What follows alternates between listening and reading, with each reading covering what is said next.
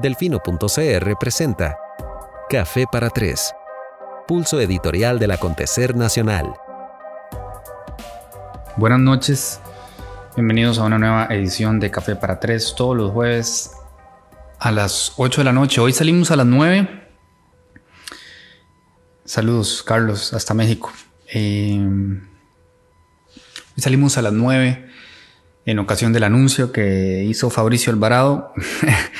sonaba más prometedor porque dijo que iba a anunciar una, este, una noticia de impacto para, para el país y en este momento vaya que estamos necesitando noticias buenas. Ahí me, me confirman si suena bien el audio, si se escucha, estoy hablando eh, lo más alto que puedo. La agenda para hoy es diversa. La primera mitad del programa va a ser una reflexión en torno a la situación país. La segunda, una breve descripción de lo que van a encontrar en delfino.cr a partir de la próxima semana. Estamos celebrando nuestro segundo aniversario. Ya entraré en detalles entonces. Gracias Priscila por confirmar que todo bien con el audio. Bueno, Sí, el anuncio de Fabricio iba un poco en la línea de lo que podríamos haber esperado. Eh, confirmó que ya Nueva República está constituido como partido político, así que los veremos en las siguientes elecciones participando plenamente. y, sí, nos fuimos en la finta, por ahí nos, nos pusieron porque bueno, de pronto estábamos esperando un anuncio un poquito más este, importante, no lo fue. Digo, no que no sea importante que se haya inscrito un partido político y, ahí ciertamente hay que felicitarlo por la rapidez con la que lo hizo. Eh, seguramente despertará la envidia de otros que han intentado hacer lo mismo, lo propio, y no han tenido esa, esa capacidad. Eh, titulé hoy ¿Quién podrá defendernos? Porque hay, hay, ustedes saben que yo no suelo alimentar la desesperanza, todo lo contrario, como que procuro incentivar eh, hasta donde sea posible el optimismo y el afán de comprometernos como ciudadanos con la participación política, con el control político, con la exigencia de rendición de cuentas. Em, hace poco vi, leí un texto de una muchacha que compartía, me parece Julio Ardón, Julio Ardón compartió el texto, y es un texto que ciertamente pues, nos hace sentir bien, ¿verdad? Es una reflexión en torno a cómo el país ha mejorado en las últimas décadas y creo que eh, difícilmente se, podría, se podrían discutir los argumentos que ella compartía. Por ahí les voy a colocar en los comentarios el artículo después para que puedan leerlo. Mas, sin embargo, a razón de la naturaleza de mi trabajo, este, no solo me corresponde estar al tanto de, todas las noticias, nos corresponde al equipo editorial como un todo, sino que además edito todos los artículos de opinión que nos envían y, y nos están enviando cinco o seis por día. Es trabajo a tiempo completo, jornada triple. Y, entonces también le puedo ir tomando un pulso un poco a la dinámica de la discusión política en el país. Eh, y sí, sí, sí es un momento que invita a la angustia, ¿verdad? Solo apuntando aquí los últimos acontecimientos noticiosos, eh, puedo entender. Eh, mira, ¿qué querés? Vení, vení. Hay campo, sí, dale. Puedo entender y la frustración. Y yo decía quién podrá defendernos porque realmente eh, lo que defendemos como costarricenses es la institucionalidad y el Estado de Derecho. No los partidos políticos. La existencia de los partidos políticos, por supuesto, que es bienvenida porque generan pluralidad de ideas y oportunidad de participación y representatividad para las diferentes ideologías que hay dentro del espectro de la democracia. Todo bien con eso. Muy venidos a menos están los partidos políticos y así lo han registrado las últimas encuestas de INEC y, demás estudios, programa Estado de la Nación, etcétera. No es sorprendente para nadie, pero la institucionalidad y el Estado de Derecho necesitamos, las necesitamos robustos. No se sienten robustos en este momento, muy a pesar de que, de nuevo, si nos ponemos a, a ver hacia atrás o ver hacia el lado, ¿verdad? También compararnos con países hermanos, pues sí, operamos, estamos trabajando, pero no a la velocidad que requiere el país y no solventando eh, las necesidades de tantas personas que cada vez las vocalizan eh, con más fuerza. No por nada los números del desempleo y, de esa sensación de crisis económica eh, que, que, hay en el aire, este, pues nos empiezan a preocupar cada vez más. Entonces, cuando tenemos un panorama como este, eh, sí, voy a quitar la luz en la siguiente transmisión. Este, Cuando tenemos un panorama como este, o tal vez yo me ubico por acá, es caldo de cultivo para efervescencia social, para descontento y para la agresividad que podemos ver en, las redes sociales, ¿verdad?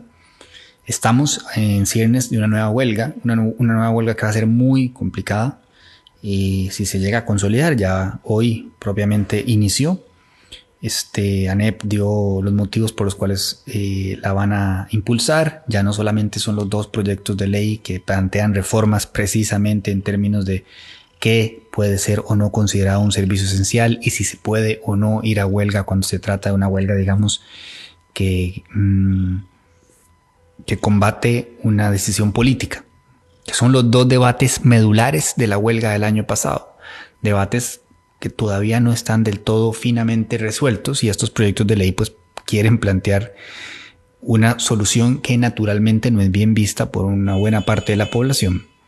Así que em, esto apenas, ese elemento apenas está empezando, pero sobre la mesa tenemos la situación de Habdeba. Mañana en el reporte podrán leer este, lo que determinó la, la Contraloría, que fue a hacer una auditoría, pero a ver, no nos va a decir nada nuevo, eh, no desmeritando el trabajo de la Contraloría, es que no resulta sorprendente que nos diga que hay un desorden, eh, un desorden que de una u otra manera pues colaboró con la situación actual, que es de crisis eh, absoluta. y ahí está el gobierno viendo a ver qué hace y las respuestas no llegan, los meses pasan. Alguien le llegó el Eats. Mientras eso sucede, tenemos al ex fiscal general de la República, Jorge Chavarría, dando declaraciones incendiarias el lunes pasado, ¿verdad? Contra la Nación, contra Canal 7, contra CR eh, contra Emilia Nava, diciendo que es un desastre. Eh, vemos a Celso tomando fotos en el, en el aeropuerto, no sucede nada con el cementazo. Eh, tenemos el caso de Aldesa, ¿verdad?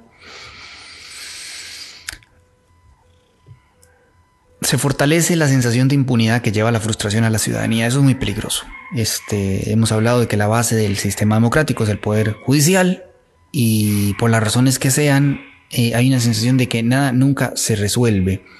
Y sin ir muy lejos, hoy que escuchamos a Onotón Solís dar unas declaraciones nada felices acerca de que eh, nadie lo nombró a él el comisionado de la ética, algo así, hijo de este país, y que no tiene por qué él estar hablando al respecto, que otras personas pueden hacerlo. Bueno, hombre, este... Me imagino que debe estar muy frustrado para no haber medido lo que estaba diciendo y cómo podía ser interpretado, pero definitivamente no fueron... Eh, no son las respuestas. Él, se puede escudar en que ahora está en el BCIA y no puede opinar, ¿verdad?, de política local, pero en medio de esa frustración va dice eso. Cuando estamos viendo al PAC eh, haciendo uso de una ética muy complaciente que siempre ha sido muy oportuna y fina para señalar a los demás, pero que ya, ya es, ya podemos decir con toda propiedad porque tienen cinco años, cinco son, sí, en el poder, que efectivamente no aplica para adentro. Entonces, eh, por ahí tenemos lo del PAC, por ahí tenemos lo de restauración, que tampoco, ¿verdad? Eh, la condena del PAC era lo que iba a referirme. Desde 2010 este, fue la estafa y ahora estamos en el 2019 y todavía no se ha determinado la cifra que van a pagar. Misma condena que en su momento Tom Solís dijo que renunciaba al partido si, si era condenado. Ya ya fue condenado, ¿verdad? Em, el caso de Restauración Nacional, este, tres causas abiertas ya ¿Qué va a pasar con eso? Ya uno empieza a pensar, no va a pasar nada. Este, se, dividió en dos restauraciones, ahora Nueva República es otro partido, apague y vámonos. Mm, mientras tanto, Liberación Nacional, ¿cuál es su propuesta? Lo que se escucha ya es que De Santi se, se está planteando volver a participar. Por ahí un artículo de opinión muy bueno al respecto que se publicó en Delfino esta semana. La Unidad Social Cristiana completamente desprestigiada con la bancada en este Congreso, diría yo, y eso es mucho decir, eh, más decepcionante. Digo más decepcionante no porque sea la más mala, sino porque se hubiese esperado otro nivel de la bancada de la Unidad Social Cristiana. No, no hubo cómo. En términos generales, la labor de los legisladores no ha sido la más, no, furiosa. No, oh my. ¿Por qué los gatos tienen que ser así? Furiosa. Si se cae la transmisión fue culpa de ella. Eh, decía Mario Redondo ayer, ex diputado, ¿verdad? Que la frase se burlaron de él, pero yo sí entiendo lo que él quiso decir en el fondo. Era algo así como Costa Rica necesita más diputados buenos y menos diputados malos. Esa es la verdad. ¿Verdad? Entonces obviamente se hicieron mofa, pero eh, el punto de fondo es cierto. Y necesitamos además este, una mayor representatividad. La gente no se siente representada en el Congreso. Parece que los intereses de, de la gente de pie, como decía aquel ex ministro de Comunicación, no llegan ahí, gracias, eso es, aquí, acá te puedes quedar. Y se genera más, más frustración y más apatía. Hoy tuvimos un conato de bronca en las calles del Congreso, ¿verdad? Con, con, dentro del movimiento de protesta que se generó, por dicha, no pasó a más. Entonces, por eso ponía yo, ¿y quién podrá defendernos? Porque uno tiene que empezar a preguntarse, bueno, por dónde va la respuesta. Y necesitamos gente participando en política, y gente capaz, y gente honrada, y gente honesta. A final de cuentas, quienes están a función de, eh, del Estado son los que van a tomar las decisiones por nosotros. Y, y, sí, registro un poco en lo que leo y en lo que voy analizando una sensación de desesperanza que en la que vamos a tener que trabajar con mucha fuerza en estos próximos tres años para que no sea una acabose la siguiente elección presidencial, como desde ya pareciera que lo va a hacer.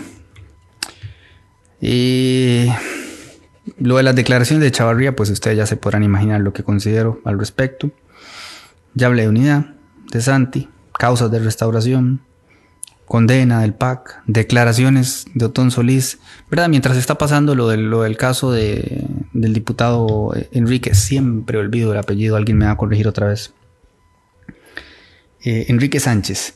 Ajá, gracias, alguien precisamente estaba preguntando por él de Santi, el eterno candidato, dice Maureen Bonilla.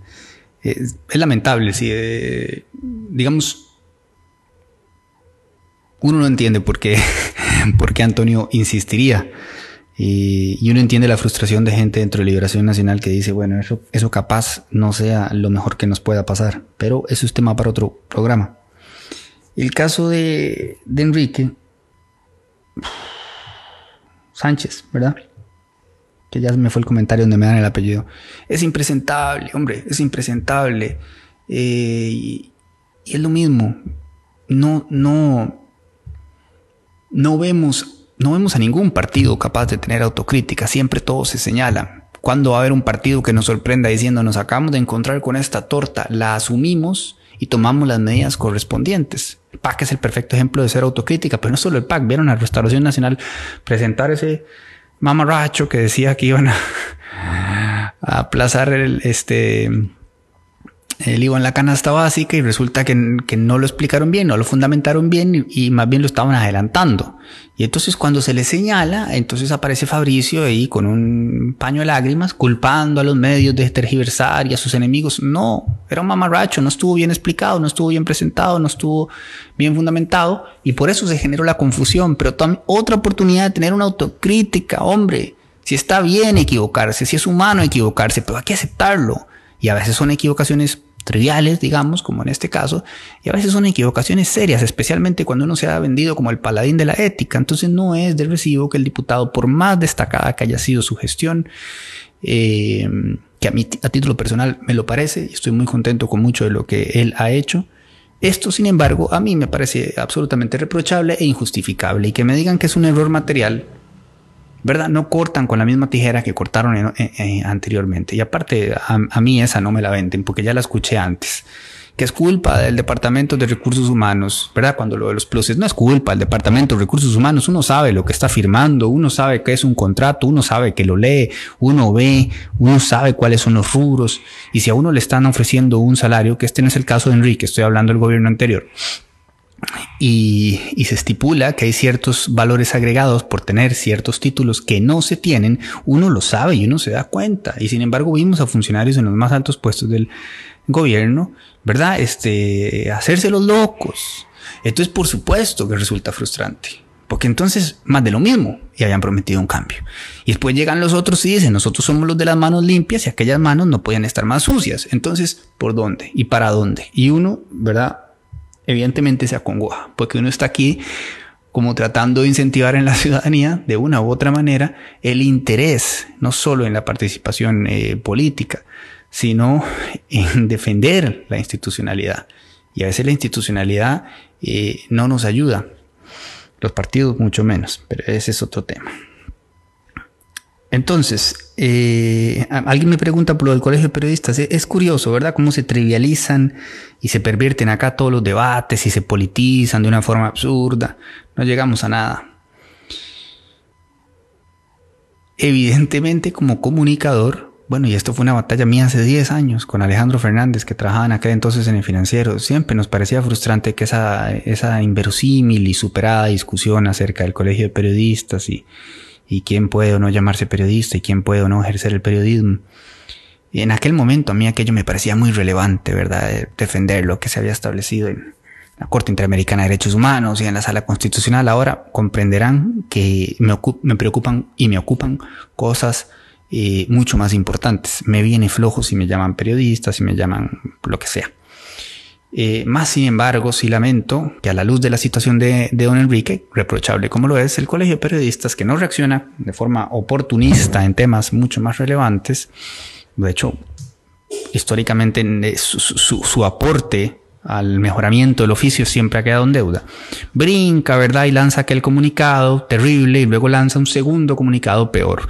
De hecho, en este segundo comunicado dicen que tomarán medidas em, contra las autoridades pertinentes, me parece que dicen, en el caso de que alguien que no sea periodista se haga llamar periodista. Así que bueno, un grupo de, colegas que trabajamos en esto, pues hemos invitado al Colegio de Periodistas a que tomen las medidas pertinentes. Como les dije, a mí me es irrelevante presentarme como periodista, pero afán, con el afán de ponerle fin a esta cosa y poder demostrar de una vez por todas que esta discusión es fútil, adelante. Me estoy presentando como periodista, señores colegios de periodistas, este, procedan y denuncienme ante las autoridades competentes. Eh, a fin, ojalá, porque me imagino que ese es el objetivo de que yo no pueda seguir ejerciendo la comunicación colectiva y no pueda dirigir este medio y vamos a tener que cerrarlo entonces. El punto es que una cosa no quita la otra. Lo que hizo don Enrique a mí me parece injustificable. Lo que hace el Colegio de Periodistas a, partir de esa situación me parece bochornoso. Así estamos. Eh, bueno, hablamos ya de la huelga. Aldesa no me voy a extender, pero verdad, la congoja, Habdeba, la congoja, Quique, eh, Celso y el, el video. Curioso, ¿no? Eh, el caso del cemento como que empieza a pensar uno que de verdad ya no sabe uno qué pensar. Hay dos temas en este momento que están acaparando especialmente la atención de la gente y la preocupación de la gente. Uno de ellos es el, IVA y el otro es la vacuna del papiloma humano, VPH. Hemos abierto dos temas en el grupo de Facebook de Inteligencia Colectiva. Si no forman parte del grupo, este, soliciten ingresar. Con mucho gusto les aceptaremos, siempre y cuando no se insulten los unos a los otros. Eso es todo lo que pedimos, que sea una discusión de altura como la que nos gusta fomentar. Eh, ya hemos abierto un par de temas para cada uno de estos dos tópicos a fin de que puedan hacer todas las preguntas que tengan y nosotros nos vamos a dar la tarea de encontrar a expertos en la materia para que las contesten y las compartiremos con ustedes, este, compartiremos con ustedes sus respuestas más adelante. Eh, son, son temas, pues, bueno, el, del IVA estresante a más no decir y el de la VPH, pues álgido y, llenos de desinformación y de confusión y nos gustaría aportar eh, un poquito de claridad al respecto. Yo sé que en este momento se supone que voy a hago el llamado optimista de que todo va a estar bien, pero hoy no tengo esas palabras. Hoy lo que les puedo pedir es el compromiso de siempre de mantenerse al tanto de lo que está pasando, de que todas aquellas personas que desde la ciudadanía tengan propuestas para ayudar a enfrentar los principales desafíos que tiene el país en este momento, den el paso al frente. Eh, desde nuestra plataforma, inclusive, si lo quieren, para eso está el, espacio de teclado abierto que ha probado ser muy productivo a fin de poner estos debates sobre la mesa, pero sobre todo tratemos de orientarnos a soluciones, porque este país desesperadamente necesita eh, de soluciones y de soluciones informadas, este, eh, bien fundamentadas, no como la propuesta de la diputada Ivonne. Eh, ¿verdad? Para las familias este, numerosas, que bueno, terminó siendo por supuesto un mamarracho que estaba, no, no encontraba justificación por ningún lado y que por supuesto pues no llegará a feliz puerto. Eh, dicho lo cual, Este domingo cumplimos dos años, como ustedes saben, este proyecto inició como una lista de correos a partir del respaldo que ustedes mismos le dieron en este espacio de Facebook.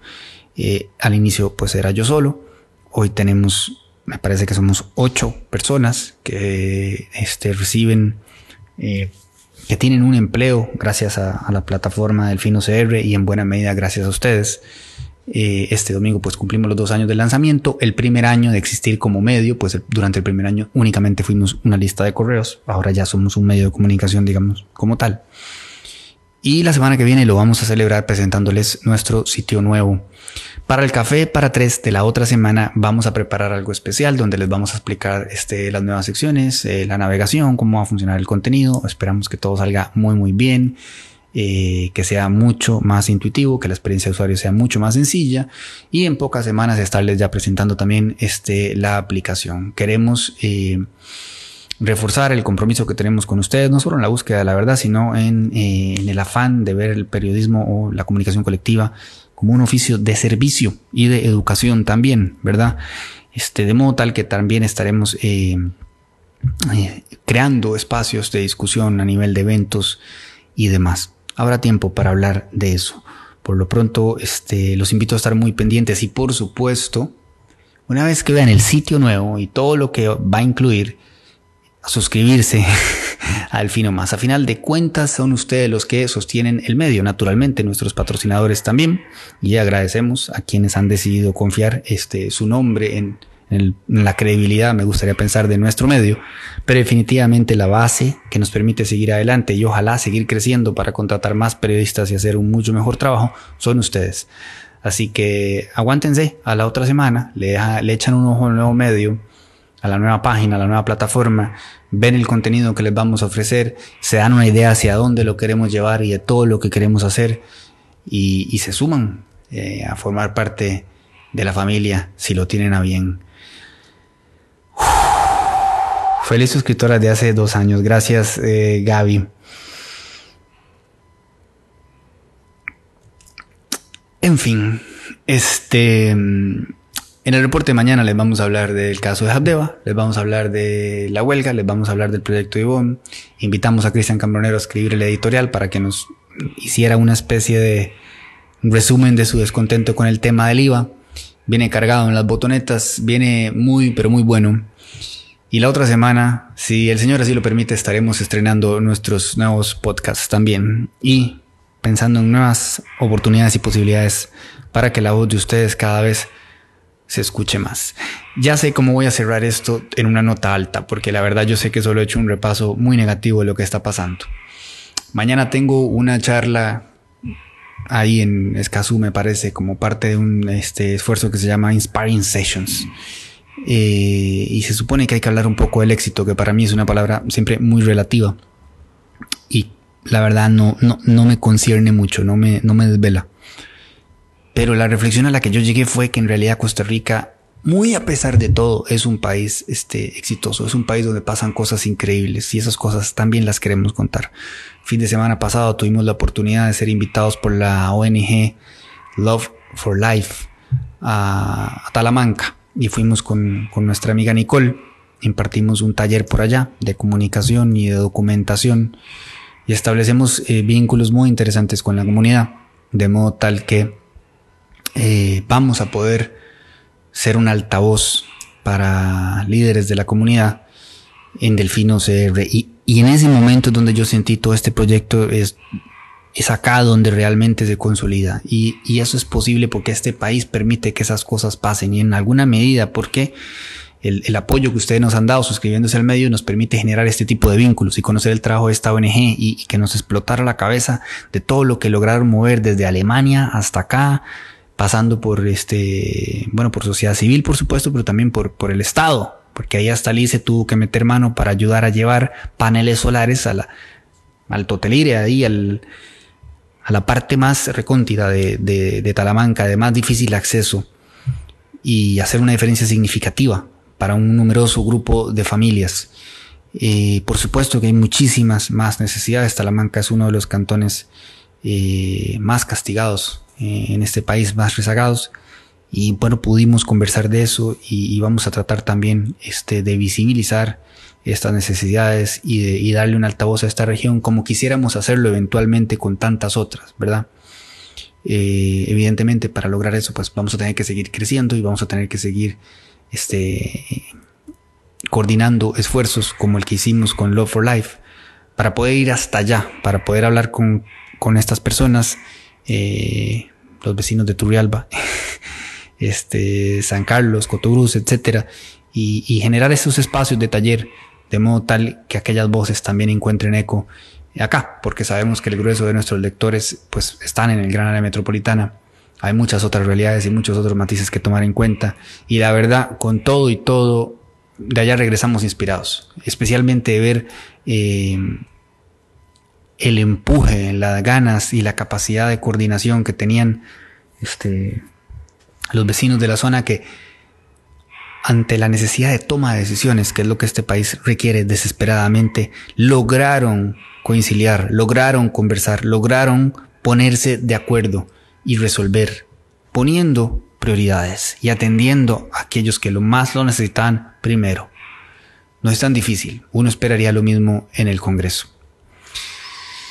Eso sería todo por hoy. Este, sí, nos tomaron a todos el pelo con el anuncio de Fabricio a las 8. Esperábamos algo más grande, no lo fue. Quizá de su eh, de su cancha o de cualquier otra cancha venga una buena noticia pronto. Esperamos que así sea.